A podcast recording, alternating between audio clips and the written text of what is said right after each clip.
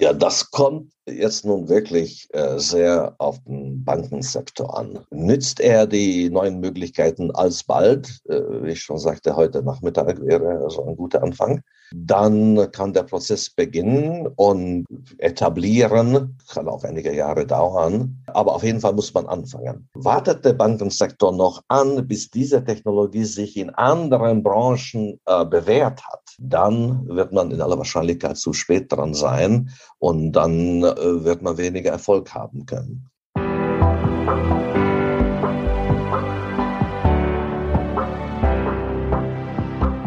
Willkommen bei Breakfast Briefings, dem Management-Podcast von Business Circle. Erleben Sie Persönlichkeiten, die Sie inspirieren, bereichern und Ihr Fachwissen mit Ihnen teilen. Weil Wissen verbindet.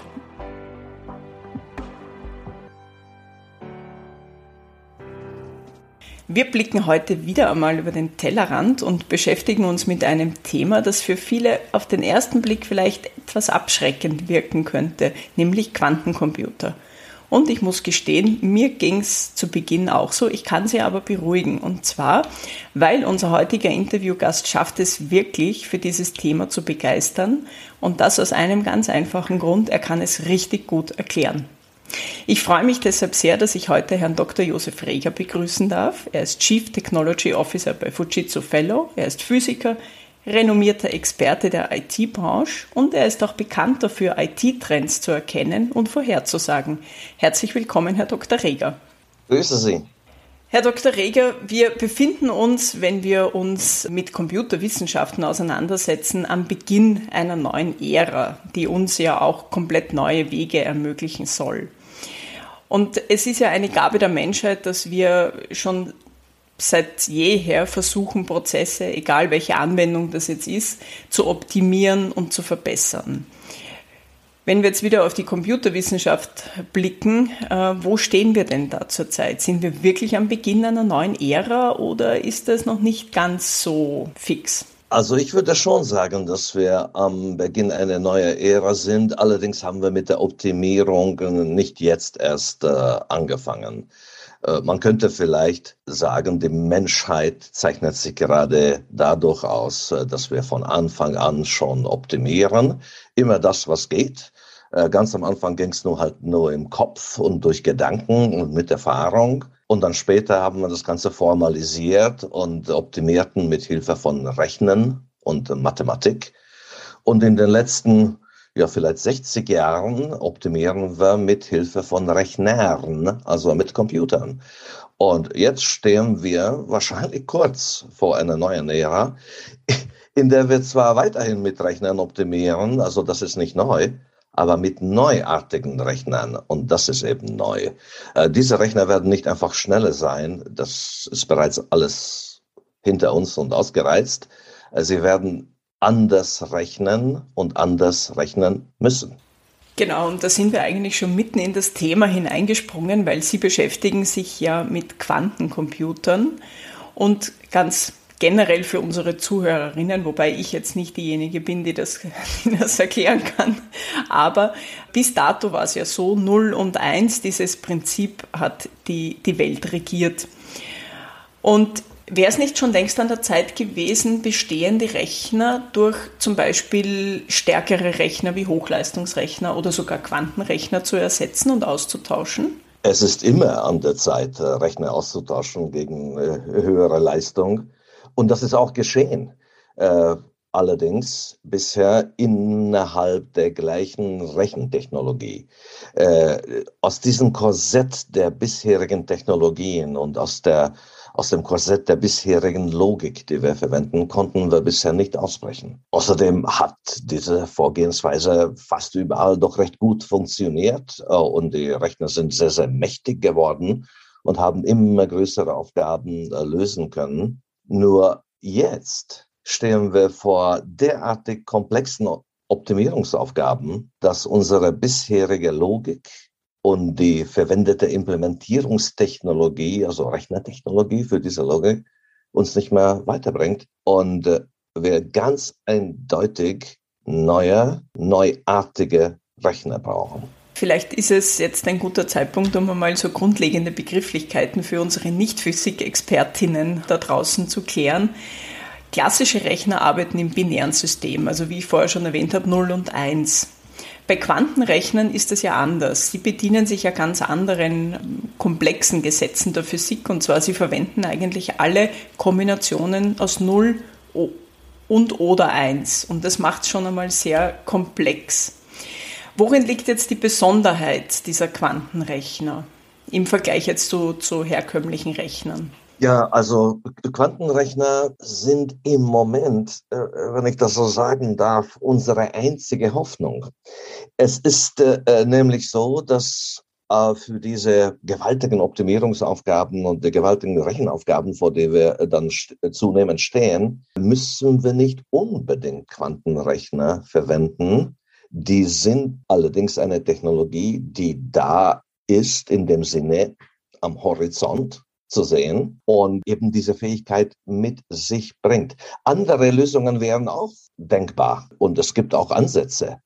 Bloß die, egal welche Lösung äh, erfolgreich wird, wir brauchen eine, die uns ermöglicht, mit mehr Größe, mehr Technik, mehr Leistungsfähigkeit, nicht einfach mehr, sondern exponentiell mehr Leistung zu liefern.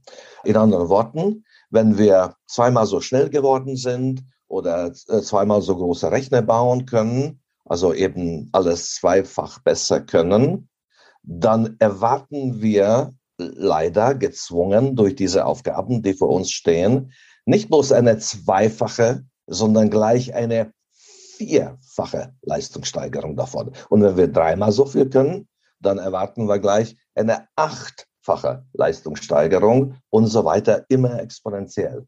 Das ist nicht, weil wir so ehrgeizig sind als Menschen, sondern die industriell und gesellschaftlich relevanten Optimierungsaufgaben eben dieser Natur sind. Die sind so, ich ändere ganz wenig, ich betrachte ganz wenige Parameter mehr und schon geht äh, der Aufwand exponentiell nach oben, ob uns das gefällt oder nicht.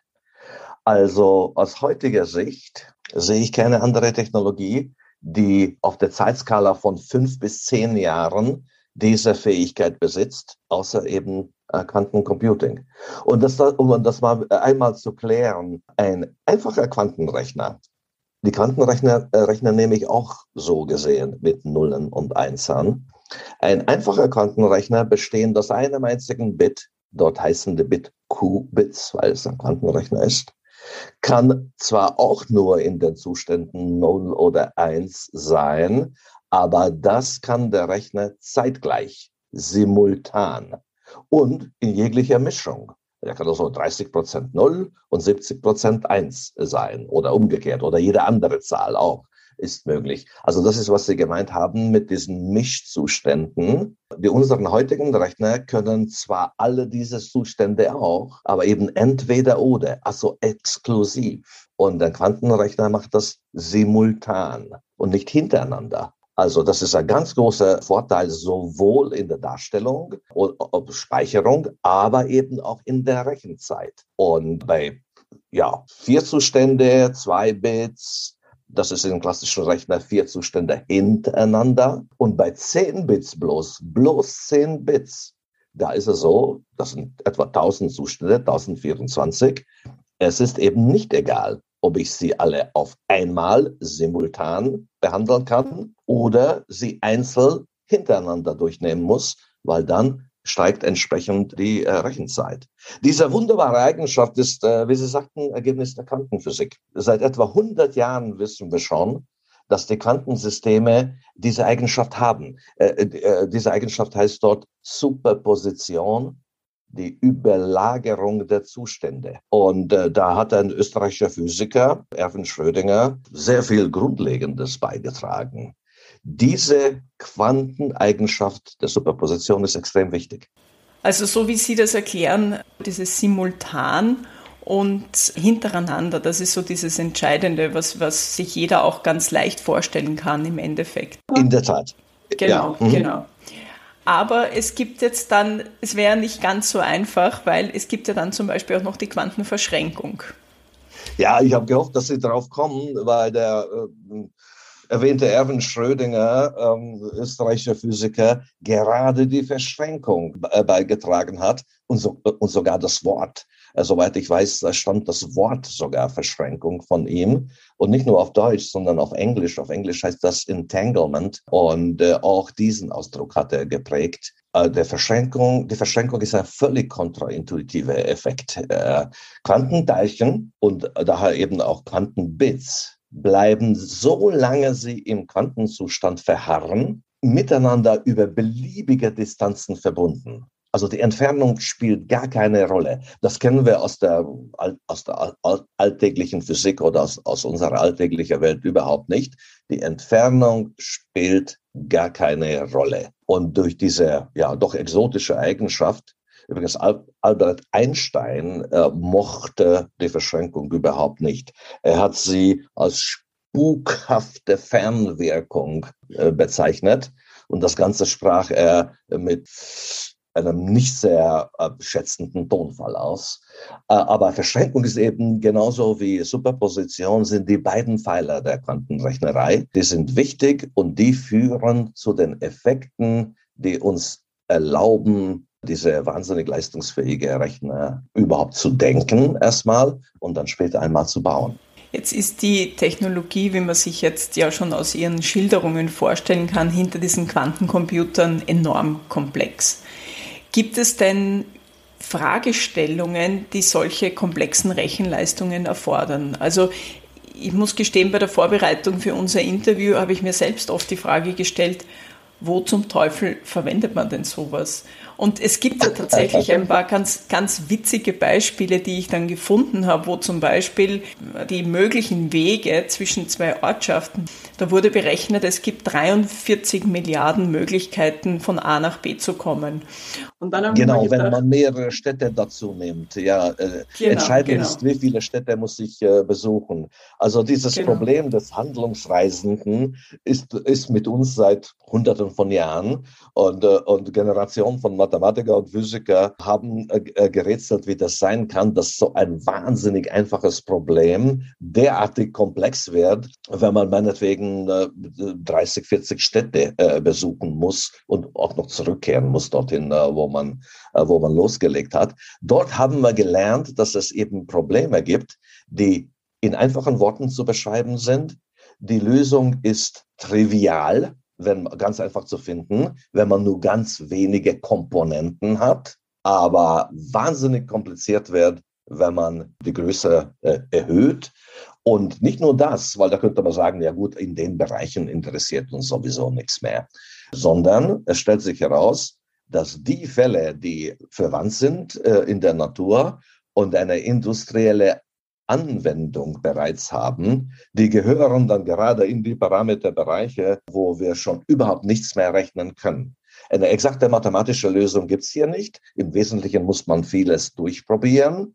Und dieses Durchprobieren geht ja aus den besagten Gründen, wir haben darüber gesprochen, dass Quantenrechner nicht hintereinander durchprobieren müssen, sondern ganz grob gesprochen simultan durchprobieren dürfen und können, dann geht es halt äh, sehr viel äh, schneller. Und Sie glauben es nicht. Äh, also an manchen Tagen denke ich sogar, dass die Welt nur solche Probleme hat. Das ist natürlich Quatsch. So, so ist es nicht, weil die Textverarbeitung oder äh, ein Telefonat aufzusetzen auf dem Handy, was ja auch rechnerisch behandelt wird, ist natürlich nicht so ein komplexes äh, äh Problem. Na Gott sei Dank. ja, aber, aber in der industriellen äh, Datenverarbeitung, dort wo äh, Probleme für, für, Herstellung oder Energieoptimierung oder in der Medizintechnik äh, gemacht werden müssen, dort ist es eben so, dass es sehr, sehr komplex wird, sehr schnell und die heutigen Rechner nur die Trivialbeispiele lösen können und nicht das, was äh, interessant ist.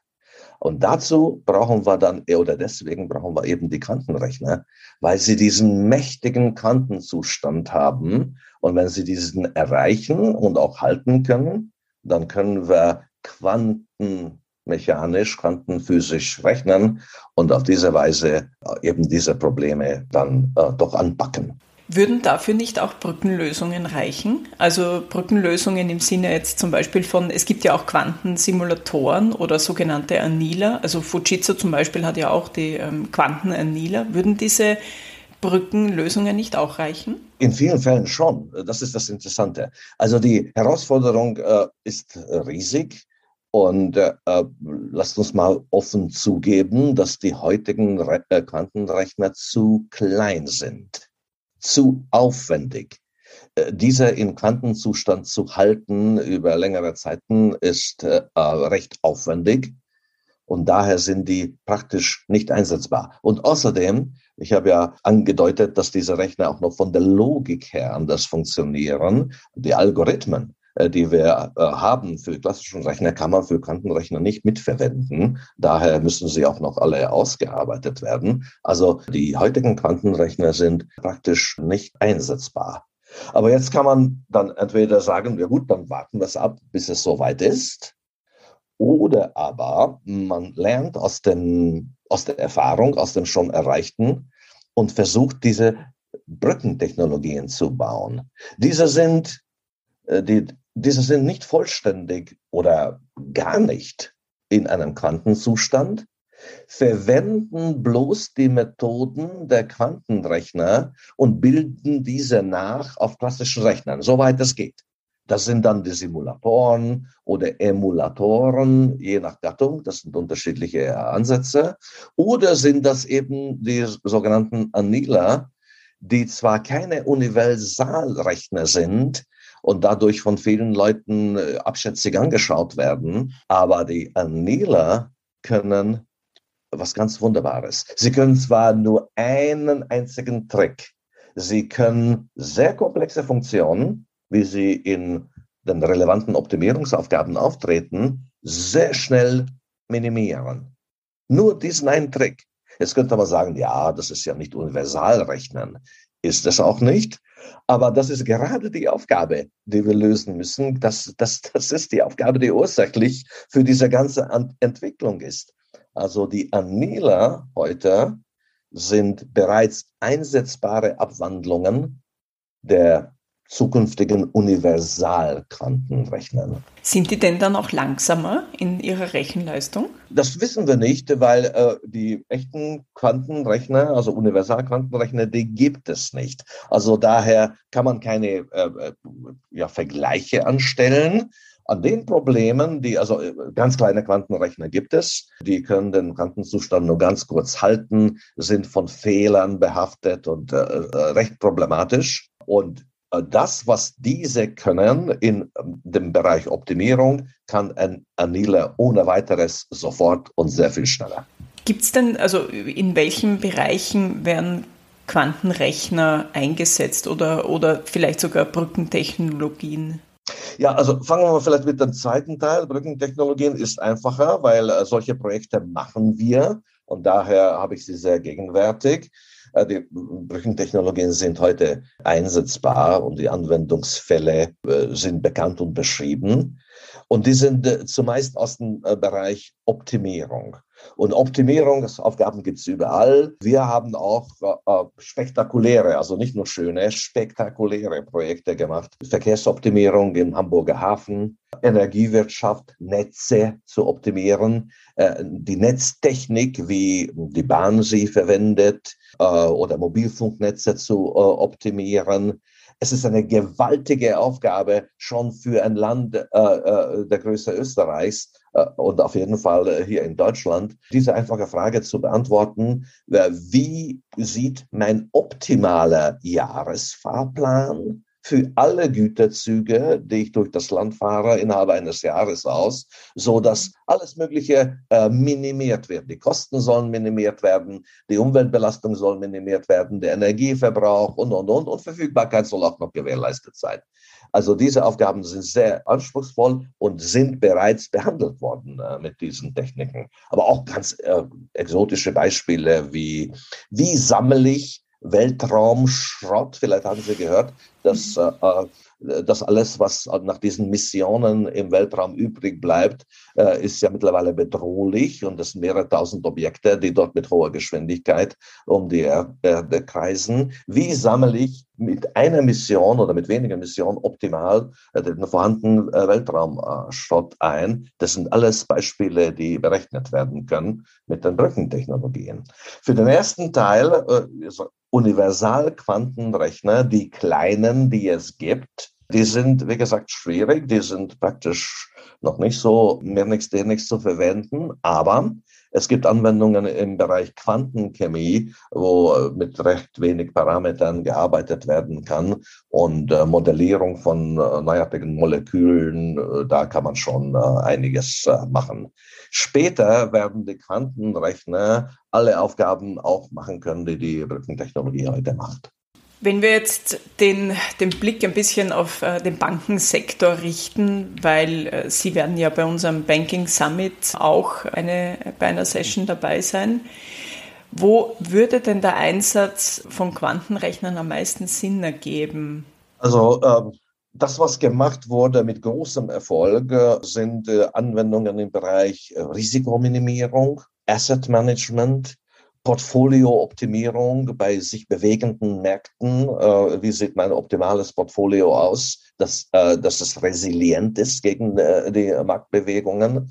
Das ist alles schon gemacht worden. Was jetzt demnächst äh, ansteht, ist, äh, dass die Wertschöpfungsketten wenn man die Wertschöpfungsketten der Banken wie eine logistische Kette auffasst, äh, dann kann man natürlich auch die gleiche Frage stellen, wie optimiere ich diese verketteten Prozesse miteinander? Und das ist komplex und herausfordernd. Die kann man jetzt äh, auch machen. Und der klare Vorteil ist, dass äh, solche Optimierungen, ja, obwohl auch mit herkömmlichen Rechnern machbar, vielleicht in einem Monat, Rechenzeit oder so, jetzt auf der Zeitskala von Minuten oder in manchen Fällen sogar Sekunden auszuführen ist. Also die sind dann langsam trading relevant und echtzeitrelevant. Und äh, das ist für die Banken natürlich äh, eine wunderbare Perspektive nach vorne. Und wenn wir dann irgendwann mal in fünf bis zehn Jahren universelle kommerzielle Quantenrechner äh, haben, dann werden wir auch äh, im Themenbereich Cybersecurity, und Verschlüsselung von Daten und Finanztransaktionen Projekte angehen können im, im Bankenbereich.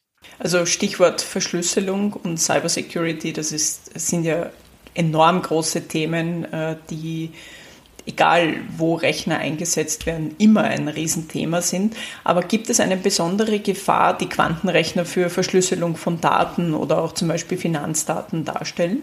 Oh, oh ja, und wie?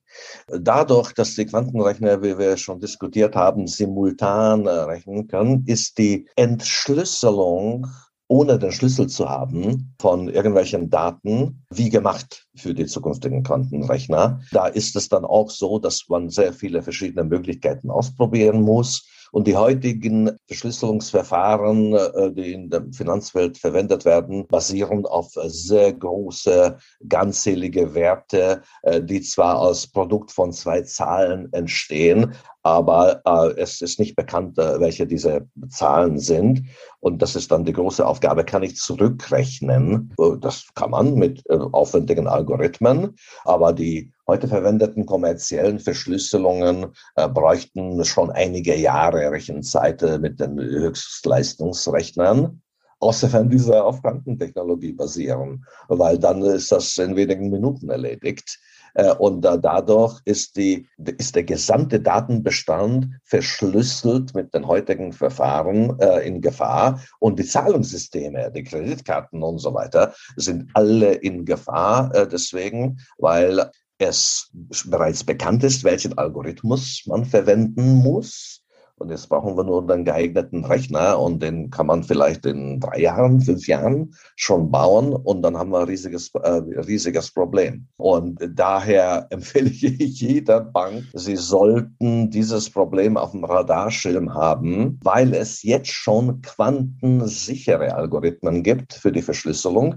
Das sind äh, Verschlüsselungsverfahren, die auch einem Quantenrechner äh, riesige äh, Challenges stellen und daher auch mit dem Quantenrechner nicht so geknackt werden können. Die gibt es. Zu denen braucht man nicht mal Quantenrechner. Also diese Verfahren kann man auf klassischen Rechnern verwenden. Die Verschlüsselung ist aber quantensicher. Und daher empfehle ich immer, die Umstellung muss jetzt schon anfangen, weil diese enorme Umstellung in der ganzen Finanzwelt sicherlich Jahre brauchen wird. Und mit ein wenig Glück sind wir fertig mit der Umstellung, bevor die Quantenrechner tatsächlich die Verschlüsselungen knacken können. Und was, wenn nicht? Das macht mir jetzt irgendwie ein bisschen Angst. Wenn nicht, dann können wir uns eine Unfäh ein Unfähigkeitszeugnis ausstellen. Wie gesagt, die Verfahren sind bekannt. Man kann morgen anfangen mit der Umstellung. Gewiss gibt es äh, Schwierigkeiten und äh, in ein, zwei Jahren können wir fertig sein. Jetzt kann man auch noch hingehen und sagen, ja, wir verwendeten kompliziertere Schlüssel als bisher. Das hilft so ein bisschen, aber nicht prinzipiell. Also diese Aufgabe ist zu meistern, wenn man recht früh anfängt. Und recht früh wäre zum Beispiel heute Nachmittag. Okay. Dann muss ich schnell weitermachen mit der Veröffentlichung unserer Podcast-Folge, damit das auch alle wissen, dass sie gleich damit beginnen sollen. Was glauben Sie denn, wie lange wird es dauern, bis sich die Hochleistungsrechner im, im Bankensektor etabliert haben werden? Ja, das kommt jetzt nun wirklich äh, sehr auf den Bankensektor an. Nützt er die neuen Möglichkeiten alsbald, äh, wie ich schon sagte, heute Nachmittag wäre also ein guter Anfang, dann kann der Prozess beginnen und etablieren, kann auch einige Jahre dauern, aber auf jeden Fall muss man anfangen. Wartet der Bankensektor noch an, bis diese Technologie sich in anderen Branchen äh, bewährt hat, dann wird man in aller Wahrscheinlichkeit zu spät dran sein und dann äh, wird man weniger Erfolg haben können. Eines kann ich sagen, in spätestens fünf Jahren wird der Bankensektor für ausgewählte, Achtung, für ausgewählte Aufgaben Quantentechniken verwenden. Das wird nicht anders gehen. Die Frage ist, wann fangen Sie mit den Vorbereitungen an? Das ist nämlich nicht nur eine Frage der Investition und die verwendeten Techniken, sondern es ist auch eine Frage, ob die Banken dann äh, die geeigneten Mitarbeiter haben mit dem passenden Wissen. Unlängst hat ein Forscher der ETH Zürich gesagt, einen Quantenrechner zu bauen ist schwieriger als die Mondlandung. Es ist jetzt nicht nur das Bauen als solches, sondern es kommen ja auch noch Anforderungen für, den, äh, für die, die Leistungsfähigkeit des Rechners dazu, damit er überhaupt arbeiten kann. Also wir sprechen da vom absoluten Nullpunkt und der liegt bei minus 273 Grad Celsius von einer elektromagnetischen Abschirmung. Also das ist ja nicht etwas, das stellt man sich ja nicht gerade mal so in die Nebenkammer und sagt, so, wir haben jetzt einen Quantenrechner da.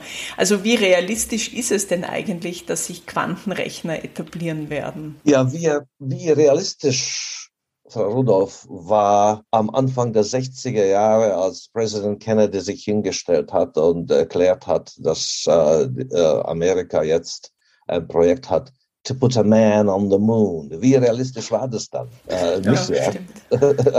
Viele Technologieentwicklungen sind eine Frage des Willens und die Fähigkeit, ordentlich in die Forschung zu investieren. Ich bin zum Beispiel einer, der sagt, äh, dass das berühmte Moore'sche Gesetz, äh, wonach wir seit 50, 60 Jahren die Leistungsfähigkeit der Computer alle zwei Jahre grob gesprochen äh, verdoppeln können, nicht eine Frage der Wissenschaft oder äh, Ingenieurswesen ist, sondern eine bloße Frage der Investition. Wir haben bisher immer genügend Geld äh, gefunden, um, um diese Technologie nach vorne zu bringen. Äh, in, in Quantenrechnerei wird das genauso sein. Sind wir willens äh, und, äh, und investieren genug in die Forschung, dann kann es sehr schnell vorangehen. Also die Quantentechnologie hat in meinen Augen eine realistische Chance. Nur müssen wir über Zeiträume reden. Mhm. Vielleicht nicht in den nächsten fünf Jahren, aber in den nächsten zehn schon recht wahrscheinlich. Und die nächsten fünf Jahre können wir ja mit Brückentechnologien überbrücken, deswegen heißen sie ja so. Und deswegen bin ich einer, der das äh, ganz stark äh, propagiert, weil die Methodik, die Vorangehensweise der, äh, des Quantenrechnens ist ganz sicher irgendwas, was wir nutzen können. Ob wir dann auch was an richtigen Quantenrechnern tun oder so, das werden wir mal sehen oder wann das möglich ist.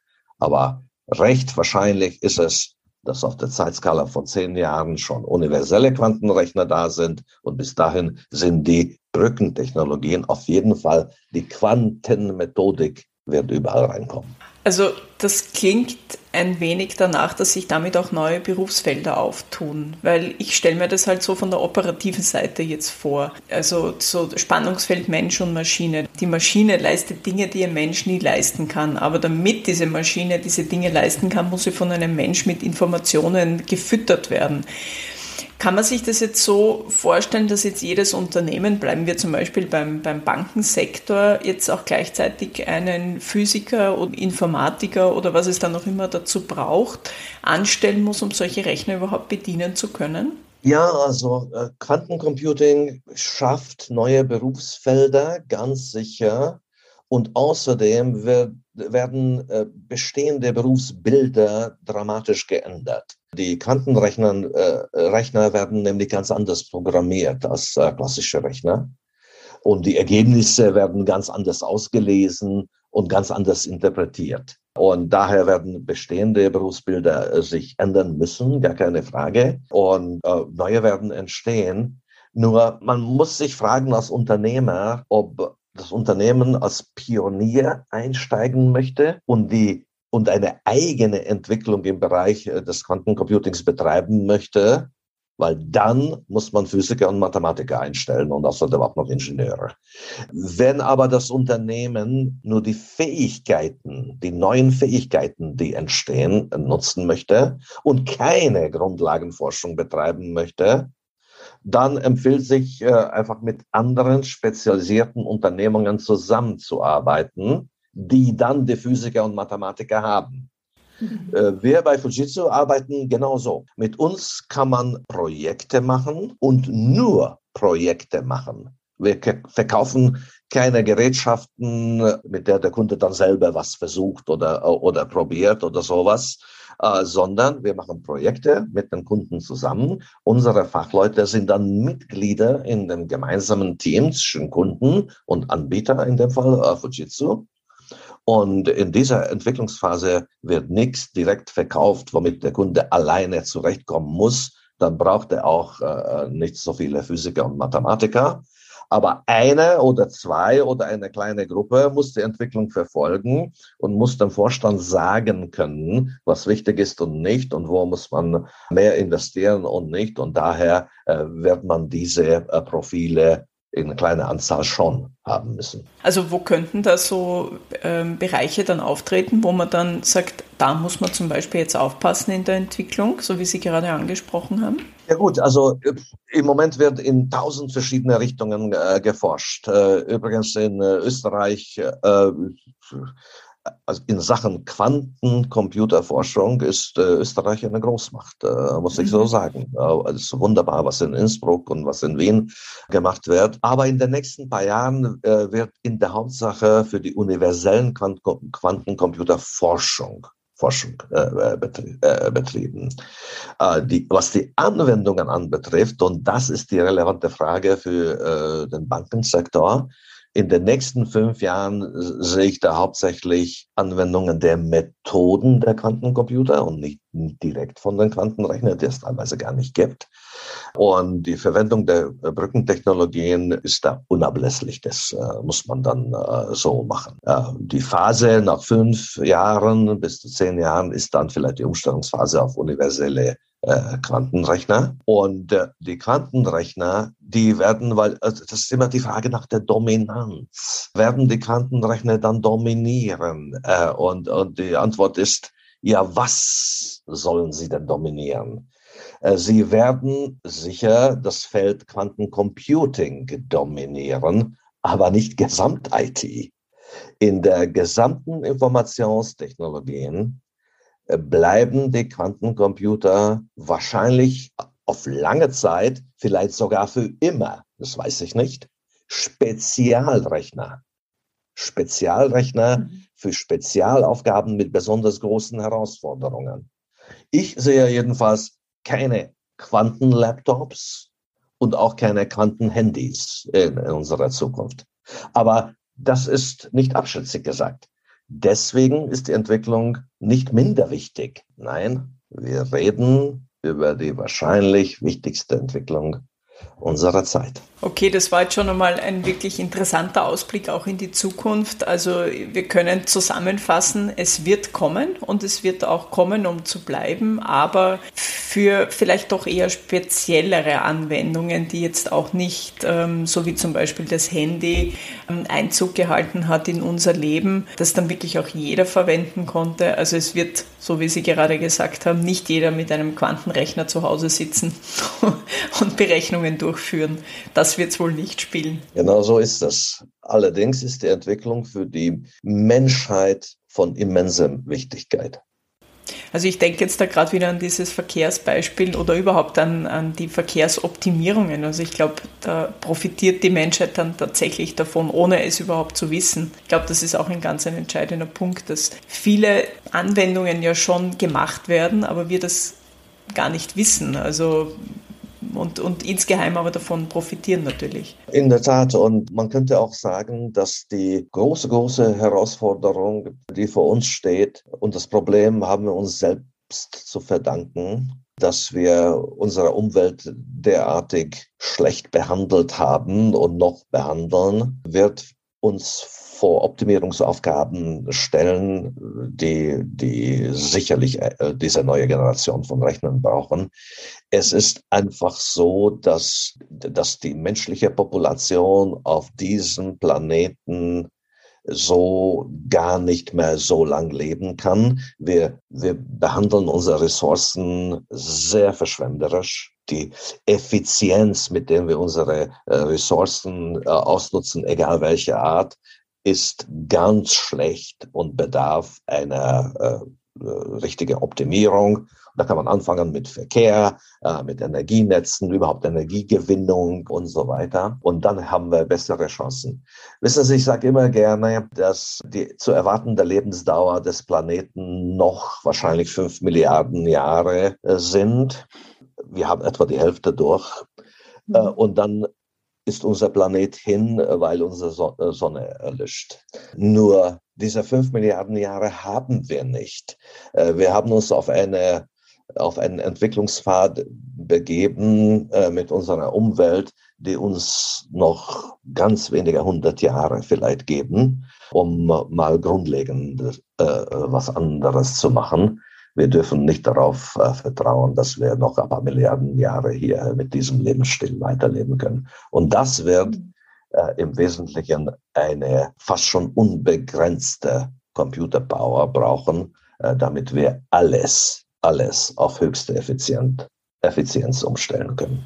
Also das sind jetzt nicht ganz so rosige Schlussworte gewesen, weil ähm, die fünf Milliarden Jahre haben mir dann doch besser gefallen als ein paar hundert Jahre. Das macht mir dann auch schon wieder ein klein wenig Angst. Ja, da habe ich einen schlechten Job gemacht, Frau Rudolph, weil ich wollte gerade sagen, mit diesen Entwicklungen haben wir aber eine Möglichkeit, entgegenzuwirken. Also für mich ist das, vielleicht habe ich das ein bisschen äh, zu dunkel vorgetragen, aber ich glaube an, der Computer, an die Computertechnik und ich, ich sage Ihnen, das ist unsere Rettung. Und wenn das nicht Quantencomputing ist, dann ist es eine andere Art von Computing. Auf jeden Fall, Computing ist unsere Rettung und unsere Entwicklungsperspektive auch durchaus evolutionär gedacht.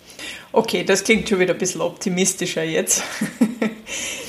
Herzlichen Dank, Herr Dr. Reger, für dieses spannende Interview und ich hoffe, dass es unseren Zuhörerinnen genauso geht wie mir nach der Vorbereitung für dieses Interview. Physik kann tatsächlich Spaß machen. Man muss es nur richtig transportieren und ich denke, das ist etwas, was Sie wirklich gut schaffen. Sie können es so gut erklären, dass es wirklich auch logisch klingt und dass es sogar richtig Spaß macht.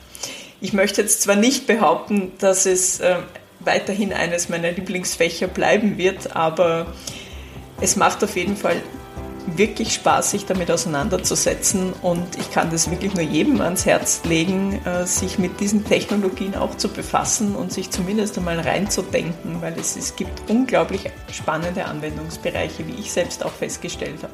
In der Tat und vielen Dank äh, für Ihre Zeit und äh, ich schicke schöne Grüße nach Österreich.